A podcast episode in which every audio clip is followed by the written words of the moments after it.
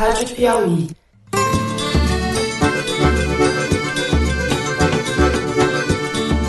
Olá, está no ar o Foro de Teresina. Isso foi uma, uma enorme tragédia, totalmente, nos pegou totalmente de surpresa. Eu sou Fernando de Barros e Silva, diretor de redação da revista Piauí. As ameaças são feitas através de cartas anônimas e de telefonemas. Dizem que quem ameaça não faz, mas há psicopatas no mundo. Então é preciso tomar cuidado.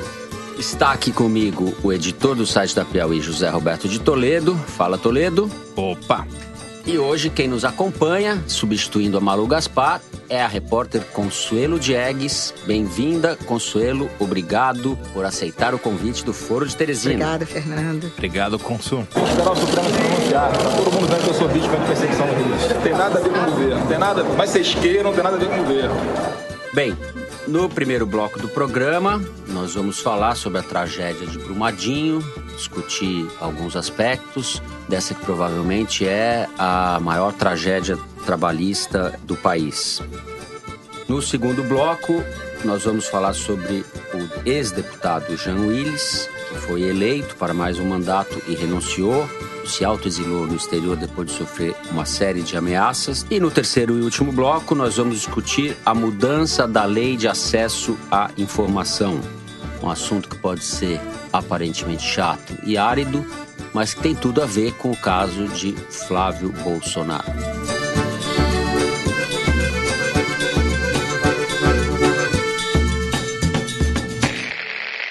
Bem, a tragédia de Brumadinho.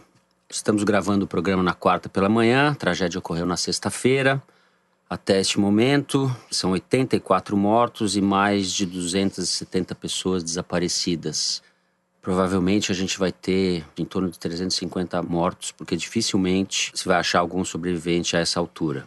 A gente está acompanhando, além do drama humano, toda a discussão em torno da mineração brasileira, da leniência com a proteção ambiental. Três anos depois do desastre de Mariana, ocorre outra tragédia com características com custo humano bem mais alto. Talvez o custo ambiental não seja tão alto, mas as uhum. coisas se somam. E o saldo é muito ruim para o Brasil em todos os aspectos, né, Consuelo? Você fez uma reportagem importante para a revista sobre Mariana, alguns meses depois da tragédia. Então eu queria aproveitar a sua ilustre e oportuna presença para a gente começar discutindo um pouco de Mariana a Brumadinho. O que foi feito, o que deixou de ser feito? Fernando, antes de qualquer coisa, já que nós vamos tratar desse assunto, eu só queria prestar minha profunda solidariedade aí com as famílias dos mortos, dos desaparecidos, os bombeiros, todos os mineiros, porque essa tragédia é uma tragédia que fere a nós como seres humanos e nos envergonha como brasileiros. E um crime como esse está acontecendo novamente, três anos depois. Uhum. Bom, o que eu queria chamar a atenção é que no desastre de Mariana, comando da empresa, o que na verdade foi uma barragem da Samarco, controlada pela Vale e pela BHP Billiton, ninguém apareceu para dar satisfação. Eles apareceram só quatro dias depois. No caso desse desastre de Brumadinho, imediatamente o presidente da empresa, o Fábio Schwartzman, apareceu junto com a diretoria. Ele não era presidente da empresa? Não, era o Murilo era Ferreira. Samarco, era Samarco, naquela época era o Murilo Ferreira, o presidente da Vale, que não apareceu sob a justificativa de que a Samarco era uma controlada e, portanto, ele não tinha que aparecer. Então, é claro, é óbvio que não se podia esperar outra coisa do presidente da empresa, da sua diretoria, dar a cara no numa tragédia dessa, já que a Vale é 100% responsável pelo crime que aconteceu ali. O que chama atenção nessa história é que ele apareceu. Agora a situação é diferente. Primeiro, porque agora o crime foi diretamente cometido pela Vale. A Samarco era uma empresa que não era negociada em bolsa. A Vale é. E você pode ver que a perda de valor de mercado dela foi de 72 bilhões. Já na segunda-feira, quando o mercado abriu, as ações já estavam despencando. Quer dizer, aí você tem o mundo, você tem todos os investidores que você tem que dar satisfação. Então, não estou dizendo que ele fez isso por causa do mercado, mas isso tem um outro peso. A segunda coisa O que, que foi feito de Mariana até agora? O presidente da Vale, o Fábio Schwartzman, diz: olha, nós mexemos em todas aquelas barragens, nós vimos todas aquelas barragens. É, eles falaram que começou um plano, como é que eles chamam? Descomissionamento? o descomissionamento, que é a desativação das barragens. São 19 barragens em Minas que são feitas nesse método amontante, que a gente aprende essas coisas, jornalista sai aprendendo quando a necessidade se impõe. Então tem três métodos básicos de fazer barragem. O amontante é o mais primitivo deles, o mais barato. Tanto Mariana como Brumadinho são feitos nesse método. Eles já tinham desativado nove dessas 19 barragens, mas havia um plano de fazer isso de maneira muito mais lenta. Uma breve intervenção aqui só para explicar o amontante. Na verdade é o seguinte, a barragem cresce em degraus, à medida que ela vai enchendo, aumenta a altura da barragem de contenção, só que você cresce para dentro da barragem. E esses degraus vão sendo uma parte deles construídos sobre a barragem inicial de terra bem compactada e outra parte sobre os próprios dejetos, que são por natureza coloidais, são fluidos, eles não são firmes como aquela terra que foi socada ali para fazer a barragem inicial. Por isso que ele é considerado mais inseguro. Então, é uma barragem que vai crescendo em altura e a sua estrutura vai ficando cada vez mais teoricamente frágil, porque ela vai Uhum. se depositando sobre um material instável. É o seguinte, o presidente fala, nós não aprendemos nada. Realmente parece que eles não aprenderam nada e vamos enumerar isso aqui. Não tinha sirene. Novamente, nenhuma sirene foi acionada. É, Segundo- tinha e não tocou, E não tocou. pior. Bom, sim, como na outra. Não tinha- a segunda coisa, não havia um plano de emergência para a cidade, para fuga. Não havia. Quer dizer, você já tinha visto que poderia acontecer um acidente daquele, e na época, quando eu entrevistei o presidente da Samarca, ele me disse: a gente não sabia porque isso nunca tinha acontecido. Bom, agora a gente sabia que aconteceu e que era possível de acontecer. E você deixa embaixo da barragem um refeitório e toda a área administrativa, que foi colocado pela Vale lá. Não agora, evidentemente, mas em 2003, quando ela comprou a Fertep, esse refeitório e essa área administrativa ficava num outro lugar. E eles colocaram embaixo da barragem. Ou seja, É, justamente... aí não precisa de conhecimento técnico, é o É, bom senso. é, Qualquer leigo é capaz de dizer que o centro administrativo estava no lugar errado. Errado. Outra coisa, por que, que essa barragem rompeu? Rompeu porque ela estava, obviamente, cheia d'água. Então, essa fiscalização provavelmente foi feita errada. Isso vai ter que se descobrir quem errou ao fazer essa fiscalização. No caso da barragem de Samarco, o que a gente via é que os investimentos em segurança foram reduzidos ano a ano, apesar da companhia estar registrando lucros absurdos. No caso agora da Vale, a Vale teve um ganho no trimestre de 7 bilhões. Um lucro que subiu de No 1.780%. em qual trimestre você está falando? Passado. Eu quero saber, e eu estou há vários dias perguntando isso para a Vale, e até agora não me veio a resposta, eu quero saber qual era o investimento em segurança da barragem. O balanço deles informa que em 2017 eles investiram cerca de 600 milhões em todas as barragens deles, mas não especificam se foi em segurança. Até agora, a Vale não me deu essa resposta. O risco não é levado a sério no Brasil. né? O risco é uma coisa que você calcula, não é uma expressão, não é um jeito de falar. O risco é uma fórmula matemática. O problema é que nem todos os riscos são calculáveis. Tem riscos que são incalculáveis, literalmente incalculáveis. Só que não é o fato de eles serem incalculáveis que fazem com que eles deixem de existir. Claramente, no caso dessa barragem, os engenheiros da Vale, como não conseguiram calcular o risco dessa barragem vazar, assumiram que o risco não existia. E por isso construíram um refeitório e a administração ajusante da barragem, para usar a linguagem dos engenheiros, ou seja, abaixo, no caminho da lama. Isso é, no mínimo, no mínimo, imprevidência. No mínimo, imprevidência. Não vamos entrar nos outros adjetivos aqui que seriam talvez aplicáveis, né? O risco é também a justificativa moral do capitalismo. O investidor põe o dinheiro lá sem ter certeza se ele vai ter retorno ou se ele vai perder aquele dinheiro. A Vale fez uma aposta e perdeu. Ela fez uma aposta de que se ela não tomasse as medidas que iam custar caro, como estão custando agora, para se livrar dessas barragens que são claramente mais inseguras, bom, o risco é baixo, eu Perfeito. acho, ou não existe. É o que a Consuelo chamou no livro dela de capitalismo brasileira, né? Capitalismo que eles acham que não tem risco. Para eles. Envolve também uma insuficiência de preparo técnico e falta de investimento humano e de formação na fiscalização ambiental, porque aí deixar a cargo da empresa exclusivamente a fiscalização por essas barragens é no mínimo uma missão do Estado, né? Aí você tem um problema também de falta de Estado. Antes disso que o Toledo está falando, sobre a questão de o risco era previsível e que as pessoas de repente podem achar que não vai acontecer, não. É pior. Porque, primeiro, que a Vale é ultra, ultra de ponta. Ela sabe exatamente o que está acontecendo naquela barragem. Todos os técnicos que nós ouvimos, eles falam: a barragem não desmonta de uma hora para outra, ela dá sinais. Eu duvido que a Vale, com a experiência que eles têm em mineração, uma das maiores empresas do mundo, não sabia que essa barragem estava dando sinais. Essa barragem dá sinais o quê? Trinca, vazamento de água. Isso foi o que aconteceu nessa Marco. Só que eles não faziam medição da água.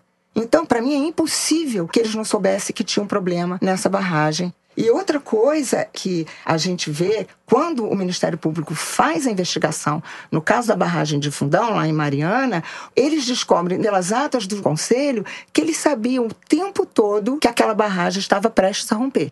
Mas, como o minério de ferro estava com um preço muito alto, eles fizeram as contas do que, que valia mais a pena deixar a barragem desmontar e paralisar durante dois anos ou ganhar bastante na produção. É claro que eu acho que eles não imaginavam que ela fosse romper dessa maneira, porque nunca uma barragem tinha rompido inteira. Então agora parece que está virando uma prática. Ela cai uma inteira lá e cai uma barragem inteira aqui, porque o que acontece no mundo cai pedaços de barragem.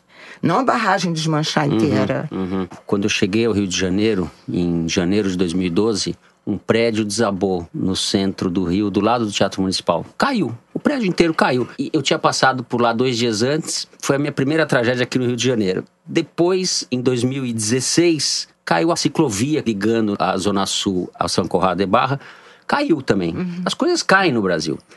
Há poucos meses, o incêndio do Museu Nacional. Já falamos de Mariana. São coisas de dimensões diferentes, mas tudo são obras que não deveriam cair, certo? Por isso que eu digo que o risco não é levado a sério no Brasil. Pode vir uma onda e suspender a ciclovia? Pode, ah, mas qual o risco disso? Ah, não sei, mas eu acho que é pequeno. Como assim acho que é pequeno? Exatamente. Né? As coisas acontecem. E não é porque você acha que é pequeno que elas não vão acontecer. Esse episódio muito dramático e, e que comove todo mundo está expondo a fragilidade do país, é o descaso, o despreparo técnico, a, a questão do jeitinho brasileiro, É. que é isso que o Toledo está falando, né? Esse é um aspecto, mas tem uma coisa que talvez a Consuelo pudesse falar melhor, que é a Vale.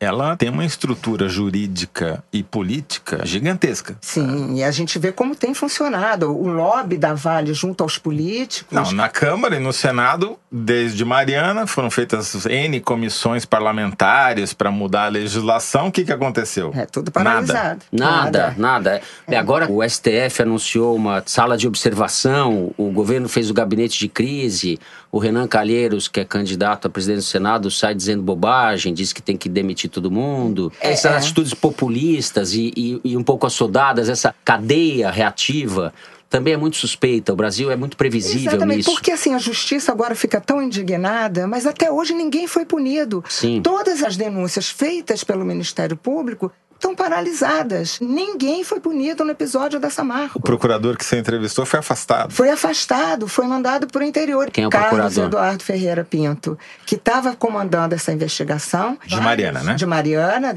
Quando ele- eles apontam os culpados e pedem as punições, e inclusive, na época, o Ministério Público já pedia para se acabar com essas barragens a montante. Ele simplesmente ele é afastado. Eu acho que tem duas questões aí. No caso dessa barragem agora, a Secretaria de Meio Ambiente aprovou a bala o descomissionamento desta barragem. Mas o que, que significa o descomissionamento dessa barragem? O presidente não falou, e que é preciso ficar claro, o que a Vale estava propondo era descomissionar como barragem de rejeito. Ou seja, ela não receberia mais rejeito, mas ela ia ser uma barragem de reaproveitamento de minério. O que significa? A Vale ia começar a minerar aquele minério ali. Os rejeitos. Os rejeitos. Porque a tecnologia melhorou. E melhorou. Ontem, Só que então o a cena disseram ela não ontem ia não era parar. exatamente isso. Não. Aí eu- mudou agora. Agora mudou. mudou. Até agora, Agora ninguém ela vai veio se integrar à natureza. A licença ambiental que a gente teve acesso, está muito claro isso. Ela está sendo descomissionada como barragem para receber o rejeito. Mas eles iam minerar. E outra coisa, a Vale ainda não respondeu outra pergunta que a gente fez. Essa mineração já estava funcionando lá? Eles não respondem. Eu já estou há quatro dias pedindo para eles me dizerem se tinha máquina em cima da mina, já que eles receberam a licença, se eles já estavam trabalhando nessa mineração dos rejeitos. E só uma Porque perguntinha. isso pode abalar a barragem. E quantas multas a Vale pagou por Mariana? Nenhuma. Zero. Zero. Nenhum tostão.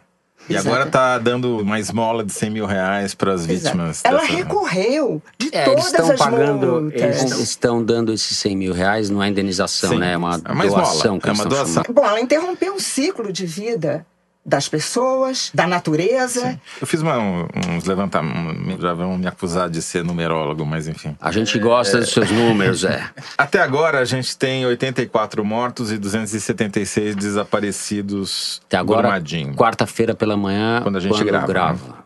Provavelmente o número de mortos vai aumentar até o momento que você vai estar ouvindo isso daqui. Só que, preocupantemente, o número de desaparecidos tem caído menos do que tem aumentado o número de mortos. Ou seja, eles estão descobrindo corpos que eles não tinham nem sequer contabilizado como desaparecidos. Bom, isso dá 360 potenciais vítimas fatais desse crime ou desse desastre.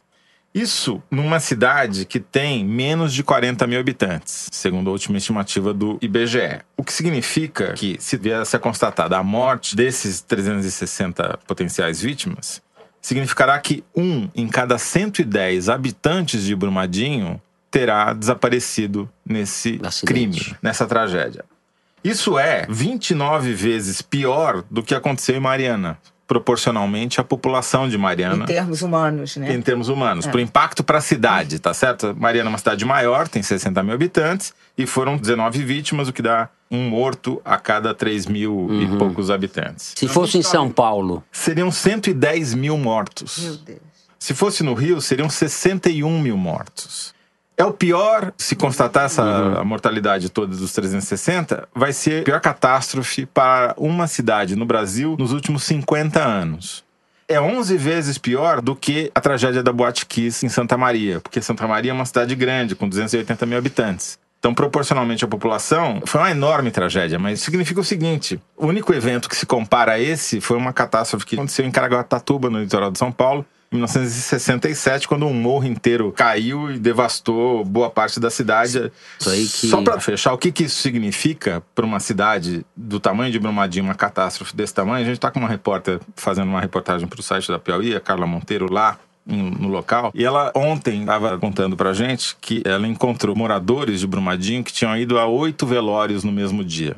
Ou seja, conheciam ou eram amigos ou parentes de oito vítimas.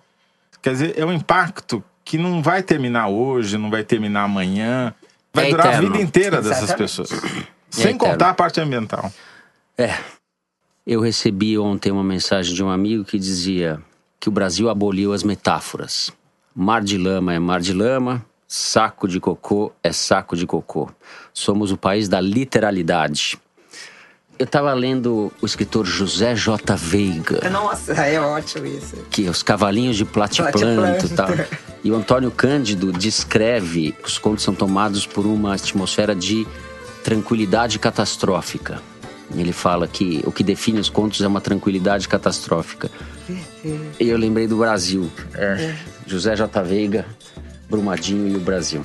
Vamos ao segundo bloco, falar do caso Jean Willis. Bem, na semana passada, em entrevista ao jornal Folha de São Paulo, Jean Willis estava renunciando ao mandato de deputado federal, para o qual foi reeleito, em função de ameaças à sua vida que ele vinha sofrendo há anos e que se agravaram nos últimos tempos. Nessa terça-feira, a colunista Mônica Bergamo, também da Folha, revelou que ele recebeu novas ameaças de morte. Mesmo estando no exterior, em lugar desconhecido, ele continua recebendo ameaças e ele encaminhou essas ameaças ao ministro da Justiça, Sérgio Moro. Nesse episódio, que é muito grave, muito simbólico, para a gente usar essa palavra, do ambiente que a gente vive no Brasil, uma das coisas que a gente não pode deixar de destacar foi a reação da família real. Papai Bolsonaro disse que esse era um grande dia quando soube da renúncia de Jean Willis. Carlos, o 02, Consuelo? Não, três. Não, 02. Ah, é, o Carlos Carlos 02. 02, é verdade. É que 02. vocês se confundiram porque ele não é tratado por 02, né? Ele é tratado pelo nome de uma raça de cachorro. Pitbull, é. Desejou boa sorte, foi bastante irônico, uma espécie de perfídia tosca que caracteriza os tweets dessa família. Antes de passar a palavra para o Toledo, eu vou me permitir ler aqui o teor de algumas ameaças que o Jean Willis recebeu. Eu tive acesso a um documento, é uma ação cautelar, foi também para o Sérgio Moro, mas que ele caminhou à Comissão Interamericana de Direitos Humanos em Washington. E a certa altura desse documento, ele elenca correspondências e e-mails que ele recebeu no gabinete parlamentar em Brasília e comentários nas redes sociais, com os comentários que essas mensagens desencadeiam. Uma delas, eu vou matar você e toda a sua família se você não renunciar ao cargo. Você pode ser protegido, mas a sua família não. Já pensou em ver seus familiares estuprados e sem cabeça? Já pensou em encontrar uma das suas irmãs mortas sem cabeça e estuprada? Quem sabe eu degolo e estupro as duas irmãs de uma vez? Quem sabe eu meto bala na cabeça do seu irmão caçula? Já tenho todos os dados e horários de toda a família. Eles não têm proteção como você. Tem uma série de outras, são três páginas de mensagens desse quilate, sinistras desse jeito. Toledo, estamos diante de um caso isolado? Você acompanhou esse caso e tem informações a respeito de como isso caminhou nas redes sociais, desde a renúncia dele, né? É, na verdade eu vou reproduzir aqui um estudo que o pesquisador Pablo Hortelado fez a partir do momento que foi noticiada a renúncia do Jean Willis ele identificou uma sequência de mensagens no Twitter de pessoas que são ideologicamente próximas ao eleitorado do atual presidente, em que fica caracterizada uma tentativa de disseminar uma desinformação sobre a suposta causa dessa renúncia do João Willis. Quer dizer, em vez de dizer que o motivo eram as ameaças, como você relatou aí, extremamente graves e pesadas, a ponto de a Polícia Federal já ter prendido uma pessoa uhum. uh, suspeita de ser um dos que enviaram mensagens. Um líder desses grupos de ódio da internet. Né? É, é uma pessoa que supostamente, segundo a Polícia Federal, assinava as mensagens, os e-mails, com o nome de Emerson Cetim, uh, dizendo que ia matar o João Willis, a família dele. O problema é que, com esse cara preso, o Jean Willis recebeu mais e-mails assinados pelo mesmo nome, Emerson Cetim, uhum. dizendo a mesma coisa. Então, de duas uma. Ou a polícia prendeu um rato e fez ele admitir que era um coelho, que é um padrão no procedimento investigatório na polícia brasileira, ou há muitos ratos por aí, né? É uhum. mais do que. É uma, é uma, coisa. Exatamente, que assumem uma identidade comum para cometer os mesmos crimes. Uhum. Isso fica reforçado por esse estudo do Pablo Hortelado, que mostra que houve uma sequência de tweets que mostra uma certa orquestração para que esses tweets alcançassem mais pessoas na internet e disseminassem essa desinformação, esse boato, essa fake news, para usar uma linguagem que o Bolsonaro adora, sobre a causa da renúncia do João Willis, que é uma teoria absurda de que ele seria investigado por ter mandado matar o Bolsonaro através daquele louco que deu a facada nele durante relação, a campanha. Relação com Uma coisa absolutamente sem pé nem cabeça que a própria Polícia Federal já descarta, mas que essa turma propaga para tentar justamente ferir de várias maneiras um adversário que era o maior adversário, junto com a Maria do Rosário, do Jair Bolsonaro no plenário da Câmara dos Deputados. Essa linguagem de ódio que a gente já se acostumou na internet, ainda mais agora durante a campanha eleitoral, que foi horrível de todos os lados, todo mundo se atacando. Porque se você tem esses fanáticos loucos fazendo essas ameaças na internet, era até esperado que houvesse. O que para mim é o mais grave é o presidente da República, Perfeito. que já foi eleito, ele não está mais fazendo fazendo campanha pela internet, não se solidarizar, pelo contrário, debochar disso. Quer dizer, isso é um crime contra a democracia. Um parlamentar, como bem disse depois o general Mourão, que nesse caso teve uma postura de estadista, isso foi um crime contra a democracia. Qualquer parlamentar ameaçado, você está ameaçando os eleitores dele, você está ameaçando um pensamento e o presidente da República se comportar como se ainda tivesse em campanha é, ele, pela internet. Com a atitude dele, ele chancela e encoraja. Pior, é... porque não assumiu. Disse que estava fazendo um comentário genérico sobre um grande dia por causa de Davos, onde ele estava. Ou seja. Mas mesmo assim ele não voltou a dizer: olha, isso é muito grave Né? E eu gostaria que isso não acontecesse. Se forem os apoiadores dele, ele tem esse poder de dizer: peço que não se façam mais essas ameaças. Ele não está dizendo que ele vai ser o presidente de, de todos os brasileiros, então é o momento dele É, fazer isso é, ale- é um alerta, blá blá né? blá, né? Porque na prática esse governo é um governo que está constrangendo ou aterrorizando ou tirando direitos de minorias, aterrorizando psicologicamente e não só, porque no caso do Jean Willis houve uma mudança total na vida dele. A pessoa teve que sair do país, o que não é nada trivial e remete ao período de exceção, ao período da ditadura. A gente não vive numa ditadura, mas o terror a que essa pessoa foi submetida não é próprio de um país decente e democrático. Eu quero ver o presidente da República fazer um discurso contra a milícia digital e armada. Exato, Esse discurso que eu estou esperando. exato. Parar de fazer populismo carcerário, que é mandar prender engenheiro, que está lá no- na ponta da escala da, da culpa da Vale, mandar prender o cara que diz que é fulano, mas que tem outros que assinam com o mesmo nome. Quero ver é, chegar em alguma coisa que seja eficiente para controlar esses crimes que estão se multiplicando. Eu lembro também que o caso Jean Willis, infelizmente, não é um caso isolado. A pesquisadora, antropóloga da UNB, Débora Diniz, que é ativista e foi fazendo audiência pública lá no STF, fez uma sustentação a favor da mudança da legislação de interrupção da gravidez, deixou o país também. Ela é mulher do Marcelo Medeiros, economista, professor da UNB, estão fora do país porque receberam, ela especificamente, várias ameaças. Então, o caso teve menos repercussão, porque ela não é uma parlamentar, etc., mas é um caso igualmente grave, de uma pessoa que não sentia mais segurança mínima, condições psicológicas de viver no país. É, e ainda que as pessoas digam, muitos da- nessa discussão aí na internet, ah, isso só ameaça, isso não é nada. Mas para a pessoa que está sendo ameaçada, é um terror. É, né? Porque ela, você não ela, sabe. Ela fala isso, inclusive, numa das entrevistas que ela deu ao El País, que é a covardia da dúvida, que sequestram a sua vida a partir dessa dúvida que elas inoculam com essas ameaças. Agora, é preciso lembrar também que não são só os parlamentares de esquerda que são ameaçados, os de direita também. Vamos lembrar que o vereador Fernando Holliday foi ameaçado e, inclusive, chegaram a dar um tiro na janela do gabinete dele na Câmara eh, dos Vereadores em São Paulo. É um discurso de ódio dos dois lados, e isso aí tem que parar, né? Democracia para todo mundo, né? É bom lembrar também que setores do judiciário, especificamente eu quero falar da desembargadora Marília Castro Neves, que disse a respeito do Jean Willis ainda no final de 2015, disse: "Eu particularmente sou a favor de um paredão profilático para determinados entes. O Jean Willis, por exemplo, embora não valha a bala que o mate e o pano que limpa a lambança, não escaparia do paredão." Essa mulher é juíza do tribunal, é desembargadora, juíza de segunda instância, está sendo processada pelo Jean Willis, mas o processo, ao que eu sei, está parado. É a mesma desembargadora que se pronunciou logo após o assassinato da vereadora Marielle Franco, disse que a Marielle não era apenas uma lutadora, mas estava engajada com bandidos. Foi eleita pelo Comando Vermelho e descumpriu o compromisso assumido com seus apoiadores. Ela, mais do que qualquer outra pessoa longe da favela, sabe como são cobradas as dívidas pelos grupos entre os quais ela transacionava.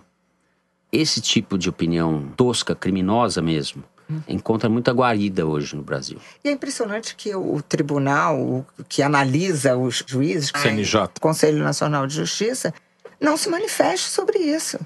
Consuelo, a respeito disso, o, Jean Willis protocolou no CNJ uma reclamação disciplinar contra a desembargadora. O processo, pelo que consta, está com o andamento suspenso.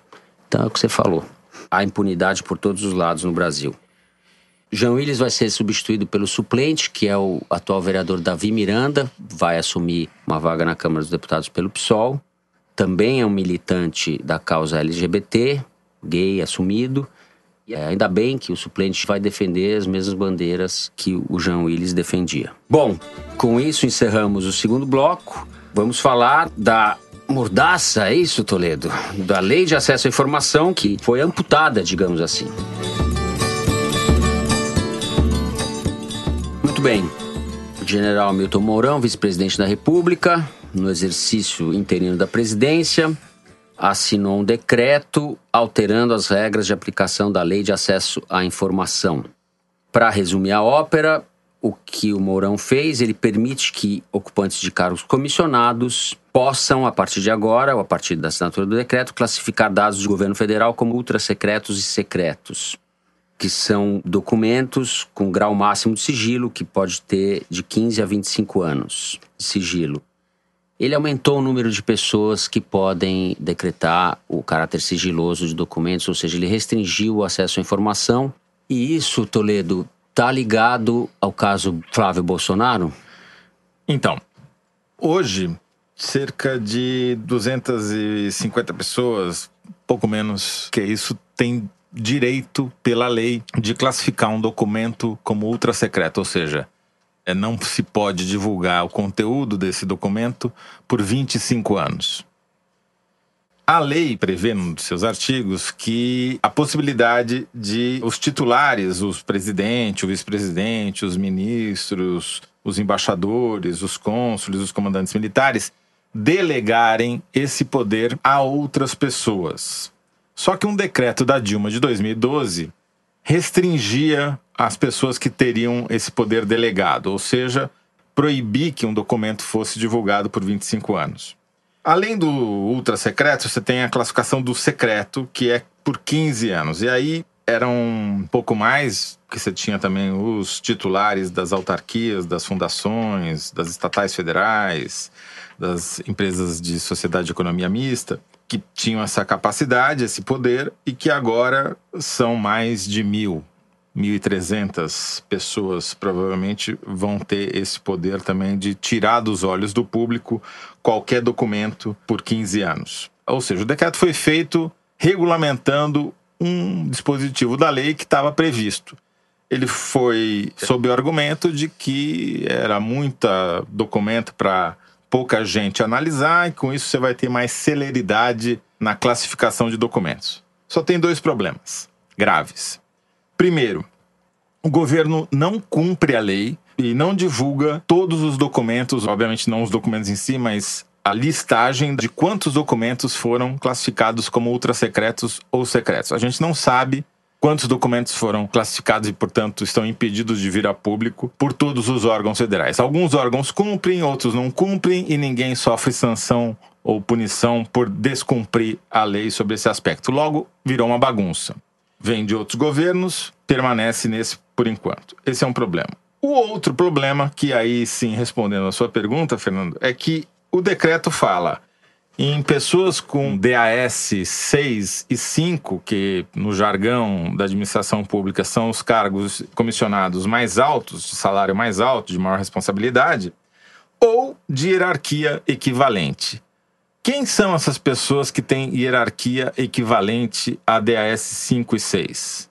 São, por exemplo, delegados da Polícia Federal que comandam a Polícia Federal nos estados. Coincidentemente, isso acontece no meio da investigação do Flávio Bolsonaro. No meio do vazamento do relatório do COAF, que mostrou as movimentações suspeitas do Queiroz e dele próprio, Flávio. O titular do COAF, nessa nova regulamentação do decreto, também pode declarar, por exemplo, um relatório do COAF secreto ou ultra secreto. E, portanto, os vazamentos que têm alimentado as Sim, notícias... sobre a alegação, porque a alegação é de que eh, todo documento que possa pôr em risco a segurança de instituições ou de altas autoridades nacionais ou estrangeiras e seus familiares. Ou seja, Exatamente. isso cabe tudo, né? É, exatamente. É, é o tipo de artigo que põe tudo e mais um pouco ali dentro. Então, quem levantou essa bola foi o Fernando Rodrigues no Poder 360 e eu acho que ele acertou na mosca, porque não me parece que num dos primeiros atos do governo, o vice-presidente em exercício assinar um decreto dele no meio do escândalo, porque ainda não tinha estourado Brumadinho ainda, você tenha uma mudança na lei como essa, que vai impactar diretamente nesse caso. Então, isso é um péssimo sinal. Um, pé, um, um sinal é, em favor da moralidade e da transparência, que são dois princípios tão defendidos na campanha pelo candidato vitorioso. E o Mourão, quando ele fala, não, mas isso não vai mudar em muita coisa. E a pergunta, então, por que fez? Por que você vai fazer, principalmente nesse momento? Ainda que a intenção não fosse essa, Obviamente, o que você passa para a sociedade é que você está tentando esconder alguma coisa, ainda que não seja a intenção. É. Então, o time foi o pior possível. O Mourão, que está sob vários aspectos aí, incomodando o Bolsonaro e a família Bolsonaro, a visibilidade que está tendo, a atitude em relação aos jornalistas que a família não gosta, ele recebe, fala e contradiz ou confronta o Bolsonaro do jeito dele, né? Ele é mais jeitoso e lida melhor com a imprensa, etc. Ele, nesse caso, parece ter prestado um serviço à família, né? Ele é mais eficiente, né? Porque ele faz as coisas que podem ou não beneficiar o time dele sem fazer alarde. E com isso ganha em eficiência. Em vez de falar, ele faz. Então, eu diria que o Mourão tudo bem, ele tem um poder muito limitado, ele está lá no anexo da presidência, não conseguiu vir para dentro do palácio. O poder dele é o poder da caneta nos poucos dias em que ele permanece no cargo quando o Bolsonaro se ausenta do país ou sofre uma cirurgia como agora. Mas ele claramente se mostrou como uma opção viável. E isso é um problema para o presidente da República. Porque toda vez que você tem uma sombra, você passa a ter uma ameaça. Não tem um mês de governo. Mas quando você vê o presidente prestando continência para os generais, já fica uma coisa um pouco estranha, porque eles estão realmente ganhando muito mais espaço no governo, né? Quem vai ser o mediador aí? Vai ser o Onix? É Quem... Onis. Aqui é Onis, é com S, né? O sistema Onis é defensor do sistema S, não é, Toledo? É, o sistema da OS. Não, não, o sistema S.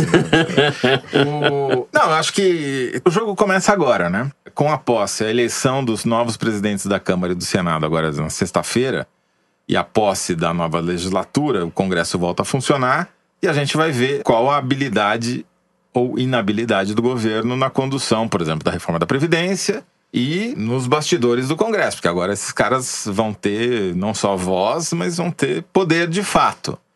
E o primeiro teste vai ser justamente essa eleição. O governo está fazendo de tudo para evitar a eleição do Renan Calheiros como presidente do Senado e do Rodrigo Maia como presidente da Câmara. Por enquanto, os dois ainda são favoritos o Renan Calheiros, que é uma das figuras mais resilientes da República. Né? Ele deu um show na última terça-feira à noite, numa reunião que foi pedida pela Simone Tebet, que é adversária dele dentro da bancada do MDB, como candidata a presidente do Senado. Ela convocou essa reunião com muita antecedência, o que já mostrou uma inexperiência, porque deu tempo do Renan se articular para gorar a reunião dela e não deu outra.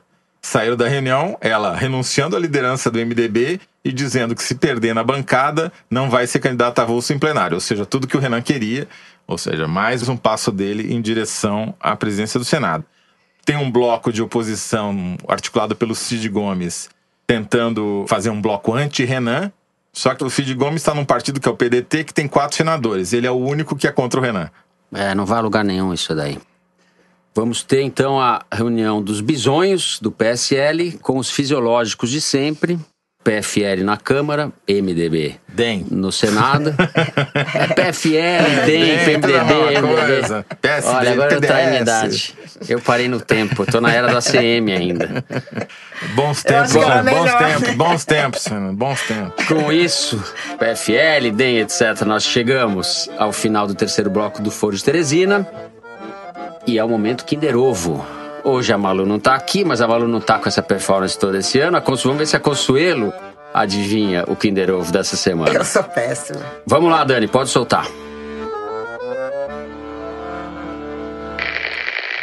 Eu acabo de tomar conhecimento de um texto onde o Ministério Público fala que está indiciando, denunciando 32 pilantras do setor de concessões de pedágio e do próprio governo do estado pelos crimes que cometeram. Beto Richa, aquela gente toda. Que bom isso, minha gente. Mas é preciso que fique registrado que há mais de 20 anos eu estou denunciando a ladruagem do pedágio. E quando o Dallagnol se expressa, ele diz que a patifaria pode ter começado em governos anteriores. Um dos governos anteriores foi o meu. Dallagnol. E ainda diz: governadores com mais de 70 anos têm a prescrição pela metade. Eu tenho mais de 70 anos, mas eu não sou ladrão, Dallagnol. E não seja moleque comigo. Dallagnol, se tem alguém envolvido, dá o nome. Condena e vai contar com o meu apoio e o meu aplauso. Mas não brinque comigo porque eu não sou brinquedo de vocês. É Olavo de Carvalho. Roberto Requião, senador pelo MDB do Paraná, que vai perder o mandato agora. Eu acho que vocês ficam escutando a voz do Brasil para aprender isso daí. É que esse é do meu tempo. Ele que falou pilantras, eu achei que fosse o Olavo de Carvalho. Por... Esse sotaque paranaense é. Senador pelo MDB do Paraná, num vídeo publicado na sua página do Facebook, se despedindo de Brasília. Ele que conclui agora, já tem o seu mandato como senador. Na legenda do vídeo está escrito discurso do desencanto ou do desapego. Ele dá uma cutucada no Delanhol, mas no fim ele fala: se tiver, você vai todo do seu lado tal, né? É o velho Requião. Só quero dizer que eu acertei antes da Malu. O, Vocês estão escutando a voz do Brasil. Eu percebi isso outro dia ouvindo. Com certeza. Bom, com isso, depois da retumbante performance do Toledo no Kinder Ovo, nós vamos ao momento correr elegante quando os nossos ouvintes falam com a gente pelas redes sociais da Piauí e pelo e-mail foro de Teresina, arroba revistapiauí.com.br. A respeito desse Kinder, na semana passada, quando nenhum de nós acertou a voz do governador de Rondônia, o coronel Marcos Rocha, do PSL do Bolsonaro, além da gente não acertar, a gente comentou aqui que o sotaque dele era carioca, parecia um carioca falando. Uma das nossas ouvintes no Facebook, a Jéssica Gottlieb, puxou a nossa orelha, Zé. Com razão. Diz que quem nasce em diversas cidades do norte do país também falam com chiado, puxam o S e o X. E a gente, como é sudestocêntrico, isso sou eu que estou falando, não é ela, a gente acha que todo mundo fala como. Tem razão. Eu acho Você não percebeu meu sotaque de carioca, Jéssica? Eu, sou super carioca. Carioca Eu- da moca, Na- meu. eu- ela tem toda a razão.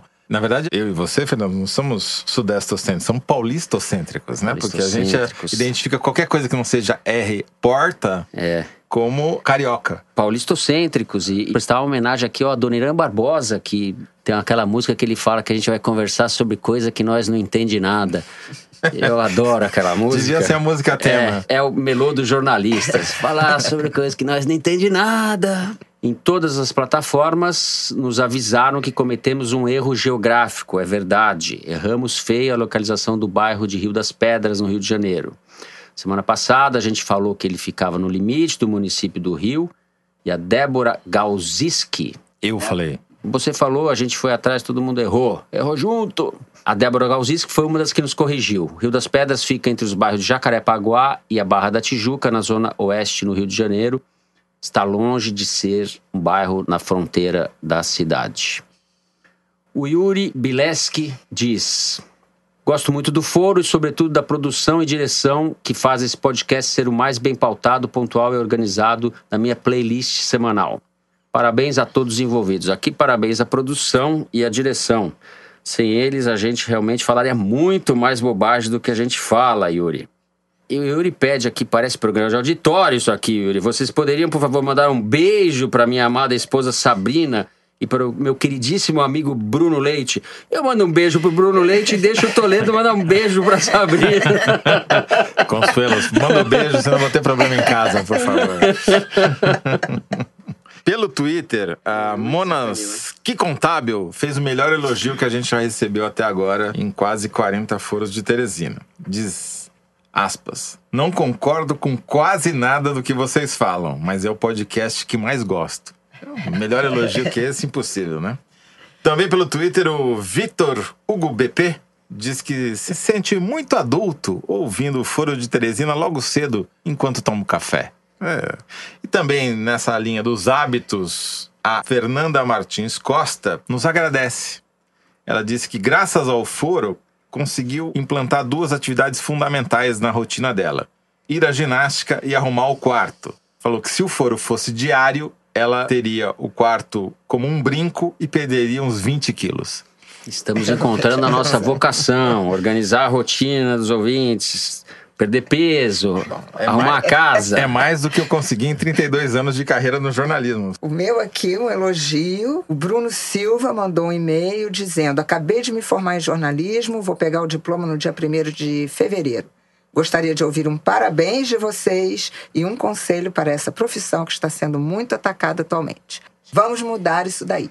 O Foro e a revista Piauí são inspirações que estão sempre me lembrando porque fiz jornalismo. Obrigada. E um recado para você, Fernando. Vem para o Twitter e, se possível, me dá um emprego. É, a segunda parte eu não vou prometer, Bruno. Já estou no Twitter. Divulga aí! Divulga aí! Já estou no Twitter. Após uma campanha dos nossos ouvintes. Eu, eu não sei nem Fernando qual é o meu Twitter. Cedeu. É arroba Fernando Barros. O cara não sabe nem o Twitter dele. Gente, ele quer ouvir um parabéns, por ah, favor. Parabéns! Parabéns, parabéns, parabéns Bruno. Meus pêsames, Bruno. Ok, o meu Twitter, Zé, é esse aqui, ó. F Barros. Eu vou deixar pro Arroba... Toledo ler. Eu vou deixar pro Toledo é, ler. É, que o cara não sabe nem falar o Twitter dele. Vamos lá. Arroba Fernando Barros. É. E se você ficar na dúvida, o nome que ele colocou lá é F Barros e Silva. Mas você tem que procurar por arroba Fernando Barros. E antes de encerrar o Correio Elegante, eu preciso mandar um abraço para Marta Raposo e para Angela Goldstein lá de Campinas e São Paulo. Um beijo para vocês. Muito bem. E eu mando também, um, vai ter a sessão Correio Elegante, Correio Sentimental. A gente muda para Correio Sentimental. A arquiteta, minha amiga Fernanda Barbara, que mandou uma mensagem muito simpática pra gente, dizendo que houve o foro de São Paulo. Não o Foro de São Paulo, ela está em São Paulo ouvindo o Foro de Teresina. Antes de despedir, um último recado. O podcast Maria Vai com as Outras está de volta no tocador mais perto de você. Nessa nova temporada, a Branca Viana e as convidadas vão falar sobre questões relativas ao corpo da mulher que tem impacto e consequências na vida profissional dessas mulheres. O primeiro episódio sobre cabelo foi ao ar agora na segunda-feira. Maria Vai com as Outras está disponível quinzenalmente, às segundas, a partir das 5 da manhã, no site da Piauí, no YouTube e nos tocadores. O Foro de Teresina dessa semana vai ficando por aqui. A direção é da Paula Scarpim, produção da Luísa Miguez, do Luiz de Maza e da Mari Faria. Nós gravamos no estúdio Rastro, com o Dani Di no áudio. Quem nos edita é a Mari Romano e a mixagem e finalização são do João Jabassi que também repaginou a música tema composta pelos piauienses Vânia Salles e Beto Boreno. A responsável pela coordenação digital do foro é a Kellen Moraes. Eu me despeço de vocês. Agradeço muito a Consuelo Diegues pela participação especial. Ótimo, obrigada, Fernando. E o meu companheiro de sempre, editor do site da Piauí, José Roberto de Toledo. Tchau. Até a semana que vem, pessoal.